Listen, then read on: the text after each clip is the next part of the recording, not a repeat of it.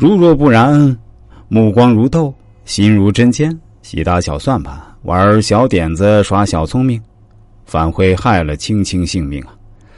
著名经济学家马寅初先生说过：“苟无他故，必活百年。”其深刻寓意就在于此。但置身尘世，食人间烟火，又不可能事事超然于矛盾之外。总会遇到诸如感情冲突、物质诱惑、工作波折和人际关系的纠葛等各种问题。对此，应时时保持头脑清醒，道行其先，德贯其首。首先做到大事不糊涂，比如害人之心不可有，不义之财不可得，故名等等，既是为人之本，又是健身之道。有些事看似来自外界。而病变却起源于自身，故而有健身先健脑之说。一个人光有健康的肢体还不够，更要具有健康的心态和精神素养。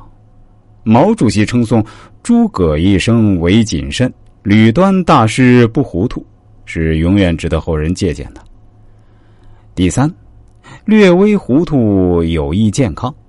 现代科学研究表明啊。经常处于烦恼和忧愁状态中，不仅会加速人的衰老，而且高血压、精神病、心脏病、肝胆病、癌症等疾病也会不期而至。糊涂既可以使矛盾冰雪消融，又可以使紧张的气氛变得轻松活泼，从而保持心理上的平衡，避免很多疾病的发生。当你处于困境时，糊涂一点能使你保持心胸坦然、精神愉悦。减少对大脑保卫系统的不必要刺激，还可以消除生理和心理上的痛苦和疲患。心理学家指出啊，这种遇事糊涂的态度呢，对身体健康大有裨益。第一，人的创造力往往是在凌乱的环境中产生的，能够忍受某种程度的凌乱，可以有更多的时间去专注于某项重要工作。第二，不严格追求完善的人。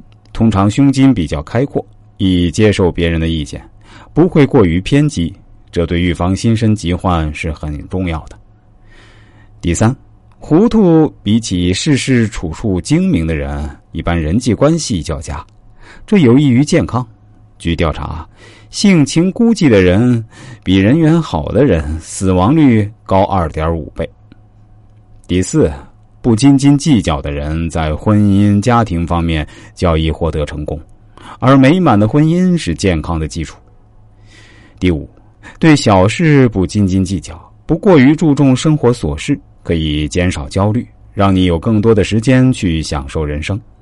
然而，在现实生活中，许多人往往不能控制自己的情绪，想糊涂却难糊涂，遇到不顺心的事儿就大发雷霆，骂爹骂娘。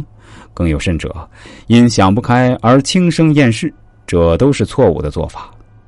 那么，怎样才能在该糊涂的时候做到糊涂呢？首先要学会理智处事，沉不住气时，反复提醒自己要以理智的心态来控制自己的感情。